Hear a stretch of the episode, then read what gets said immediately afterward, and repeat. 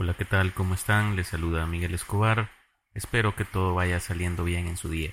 Bienvenidos al episodio número 53 de su podcast Quiero saber más, un espacio en el que hablamos sobre temas interesantes porque todos deseamos por naturaleza saber. Y para mantenerlos informados, hoy vamos a hablar sobre las noticias más relevantes que han estado ocurriendo en esta semana. Esto no requiere mayor explicación, así que sin más, comenzamos. Más de mil armas incautadas en cárceles de Honduras. Alrededor de 1.105 armas de fuego de fabricación industrial y otras de fabricación artesanal fueron incautadas al interior de los 25 centros penales que conforman el sistema penitenciario de Honduras. Entre las incautaciones figuran fusiles AR-15, M16, AK-47, Galil, subametralladoras UCI, escopetas, 8 granadas de fragmentación y 11 granadas de gas. Decir que esta gente estaba armada hasta los dientes es decir poco. Se encontraron también cantidades considerables de marihuana, cocaína, 507 teléfonos móviles, tres teléfonos satelitales, más de un centenar de aparatos de comunicación electrónica, así como también 945 televisores, 20 sistemas de aire acondicionado, 18 chalecos antibalas y 533.283 lempiras, que es la moneda de Honduras. Esto equivale a 21.600 dólares. Esto entre otras cosas que fueron mostradas a la prensa en Tegucigalpa. Las autoridades señalaron que los privados de libertad no volverán a controlar las cárceles, agregando que ya tienen el control de los 25 centros penales y que en estos ya no habrá comodidades para nadie. Los reos no tendrán comunicación telefónica ni televisión ni ingresarán mujeres a visitarles. Hicieron énfasis en lo obvio, que todas las armas, municiones y demás aparatos incautados que ingresaron a las cárceles se ingresaron contando con la complicidad del personal de las prisiones y que ahora le corresponderá al Ministerio Público investigar a los responsables de estos actos de corrupción. Cabe resaltar que, según las autoridades, se continuará con la búsqueda de más armas y otros ilícitos en los centros penitenciarios y que si hubiera militares u otros miembros de otros cuerpos de seguridad en el tráfico de armas en las cárceles serán puestos a disposición para que sean procesados. Se dijo que Honduras seguirá el camino de El Salvador y construirá una nueva cárcel de máxima seguridad en el archipiélago de las Islas del Cisne, ubicadas en el Mar Caribe a 250 kilómetros de tierra firme. Este centro de detención estará destinado para los miembros de pandillas y narcotraficantes que han controlado no solo las calles, sino también las cárceles de este país. El anuncio de construir una cárcel en las Islas del Cisne es rechazado por algunos sectores hondureños, principalmente ambientalistas, porque consideran que representa un grave daño ambiental en una región en la que incluso no hay agua potable y que está declarada como un parque nacional. Yo diría que no hay de qué preocuparse, pues a todas luces este anuncio tiene un tinte populista, y de seguro cuando se calmen los ánimos se van a olvidar de esta idea descabellada. Estas acciones de parte del gobierno hondureño se dan después de dos sucesos relevantes. Primero, en abril de este año, la oficina del Alto Comisionado de la ONU para los Derechos Humanos en Honduras ya había pedido la intervención estatal en este problema de la violencia al interior de los centros penales. Y por otro lado, después de que en junio de este mismo año 46 mujeres resultaran muertas en un motín en el Centro Femenino de Adaptación Social de Tegucigalpa. Las víctimas se dieron por violentos enfrentamientos y un incendio ocurrido el pasado martes 21 de junio. En un primer balance, tras ser controlada la riña y el incendio, el Ministerio Público informó de 41 mujeres presas que habían perdido la vida, algunas calcinadas y otras con disparos. El sistema penitenciario de Honduras es considerado una bomba de tiempo que explota de vez en cuando el hacinamiento, los problemas de infraestructura el gran número de presos en detención preventiva y la violencia de las pandillas y grupos de narcotráfico son las principales causas de este tipo de problemas. Encontrar una solución a esto trasciende más allá de construir una prisión en una isla. Se requieren cambios estructurales profundos en la sociedad, aunque siendo realistas, el tipo de actividades ilícitas que cometen estos grupos delictivos producen fuertes cantidades de dinero como ganancia y esto les da la capacidad operativa de mantenerse eh, en constante cambio, es decir, mutando, ante los planes que el Estado pueda ejecutar en su contra.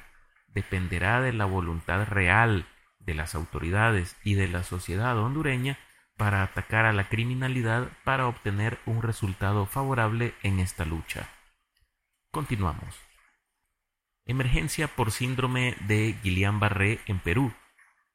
El gobierno de Perú decretó el estado de emergencia sanitaria nacional el pasado fin de semana debido al aumento inusual de casos del síndrome de Guillain-Barré, de acuerdo con la nota oficial publicada por el Ministerio de Salud.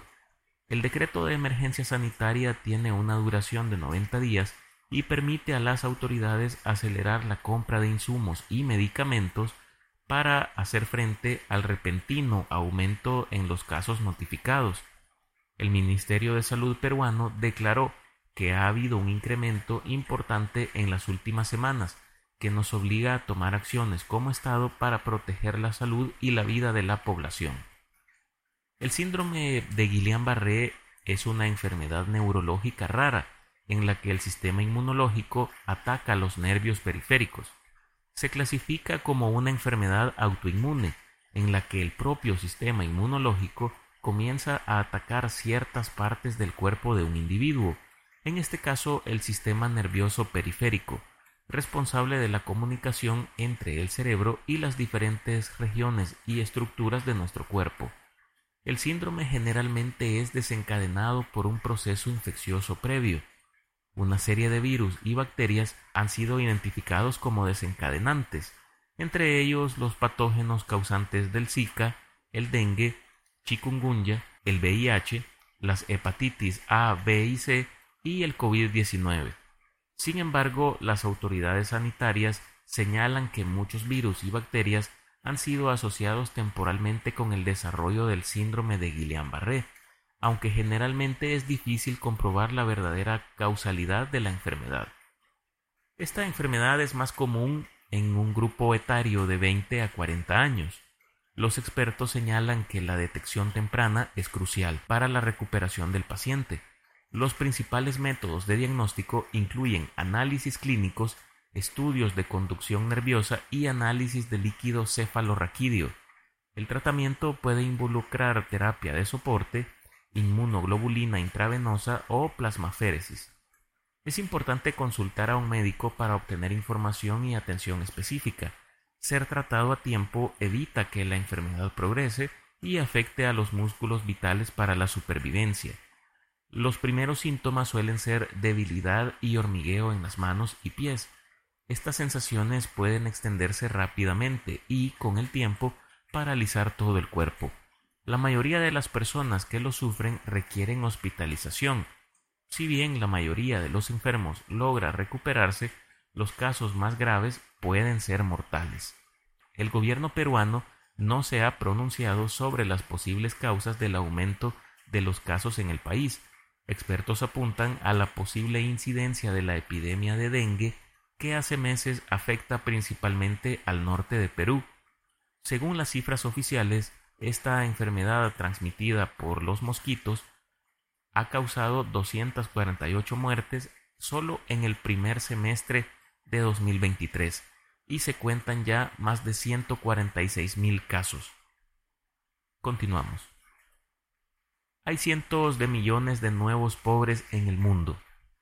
Las diferentes crisis como la pandemia del COVID-19 o la inflación económica han provocado desde 2020 que unos 165 millones de personas pasen a engrosar las filas de la pobreza, según divulgó este jueves la ONU, que además instó a una pausa en los reembolsos de la deuda de los países en desarrollo como medida para tratar de revertir esta tendencia.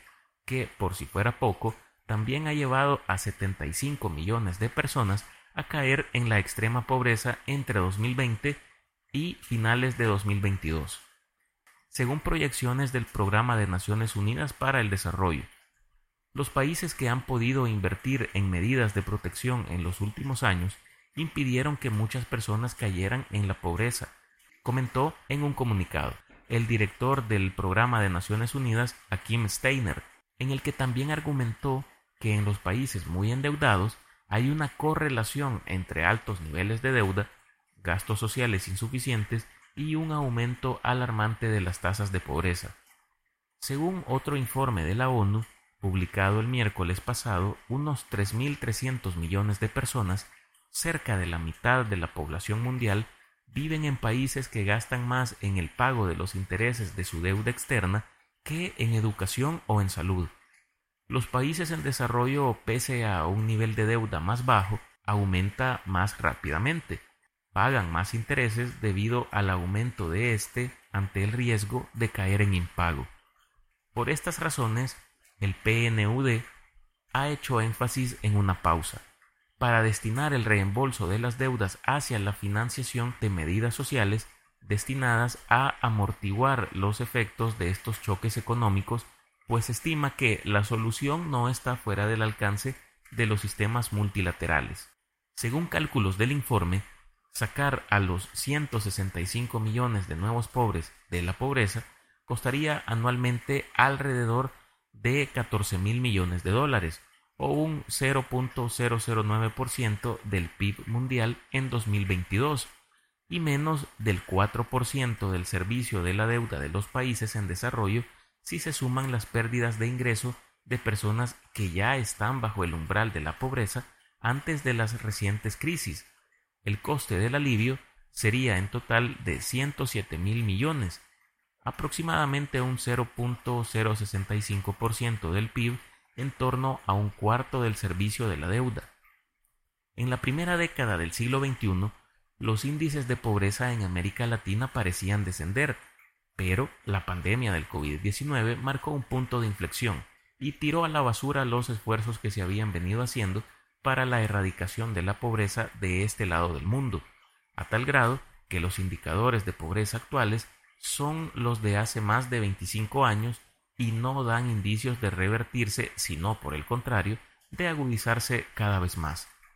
De acuerdo con un informe especial de la Comisión Económica para América Latina y el Caribe, CEPAL, presentado a mediados del año pasado, los países de la región se encuentran ante una desaceleración del crecimiento económico, una mayor presión inflacionaria y una recuperación lenta e incompleta de los mercados laborales de las repercusiones de la pandemia del COVID-19.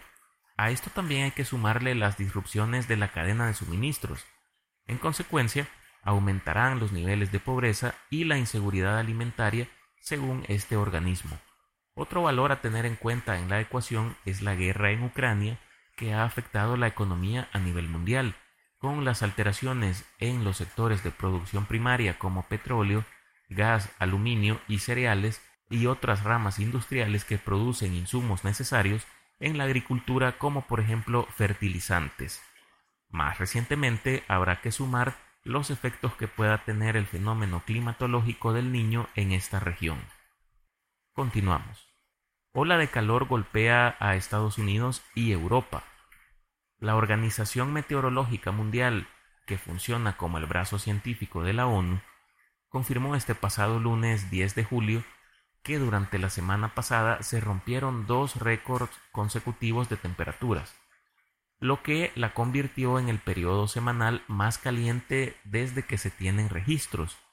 Según el análisis de datos de la Agencia Meteorológica de Japón, la temperatura media global el día 7 de julio fue de 17,25 grados Celsius, 0.3 grados por encima del récord anterior de 16,94 grados del 16 de agosto de 2016, cuando el mundo experimentaba el fenómeno del niño, que los científicos declararon nuevamente hace unos días. Tres días antes, el 4 de julio, ya se había roto el récord de 2016. En la misma línea de calentamiento global, el organismo informó que la capa de hielo de la Antártida se redujo a su mínima extensión en junio, cuando fue 17% menor que su tamaño medio de acuerdo con las observaciones por satélite. En Italia, el Ministerio de Salud emitió una alerta roja para varias ciudades del centro del país. En Roma se proyectan temperaturas de entre 36 a 37 grados Celsius a partir de este domingo. Los termómetros podrán seguir subiendo los próximos días hasta alcanzar entre 42 y 43 grados el próximo martes, según se dijo.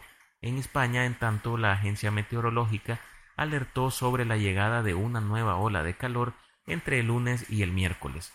Francia, Alemania y Polonia también enfrentan esta intensa ola de calor, mientras que en Grecia, la Acrópolis de Atenas, la principal atracción turística de este país, tuvo que cerrar el pasado viernes durante las horas más calurosas del día, cuando el país está siendo azotado por esta misma ola de calor. El acceso al sitio arqueológico catalogado por la UNESCO como Patrimonio de la Humanidad se suspendió entre el mediodía y las 5 pm hora local, antes de reabrir para proteger a los trabajadores y visitantes. Se espera que las temperaturas alcanzaran los 40 grados centígrados en Atenas el pasado viernes y hoy sábado, pero en la cima de la Acrópolis hace más calor, según aclararon las autoridades de aquel país. Otros sitios turísticos populares que rodean la roca sagrada sobre la que se encuentra la Acrópolis, como el Ágora antigua, permanecen abiertos. La Acrópolis, que ha visto un gran aumento en el número de visitantes en los últimos meses, normalmente está abierta de las 8 de la mañana a las 8 de la noche, todos los días. Sin embargo, estos últimos días las autoridades han tomado medidas para ayudar a los turistas y lugareños a sobrellevar esta situación. La Cruz Roja se desplegó desde el jueves en la Acrópolis para repartir botellas con agua y ayudar a los visitantes que sufren por el calor. Han advertido sobre un mayor riesgo de incendios, particularmente en regiones donde se esperan fuertes vientos. En Estados Unidos, en tanto, se intensifica el fenómeno de la canícula que se extiende desde California hasta Texas y se espera un pico en las temperaturas este fin de semana. En Arizona hubo más de 43 grados y en el californiano Valle de la Muerte se esperan para este domingo hasta 54 grados Celsius. Con esta noticia vamos a cerrar este capítulo, espero que haya sido de su agrado, como siempre les agradezco por escucharme solicitándoles suscríbanse al podcast en su plataforma favorita, compártanlo con sus amigos, familiares o con quien ustedes consideren pertinente. Nos escuchamos la próxima semana con un nuevo recuento de noticias. Me despido deseándoles un buen fin de semana, manténganse hidratados. Saludos, hasta pronto.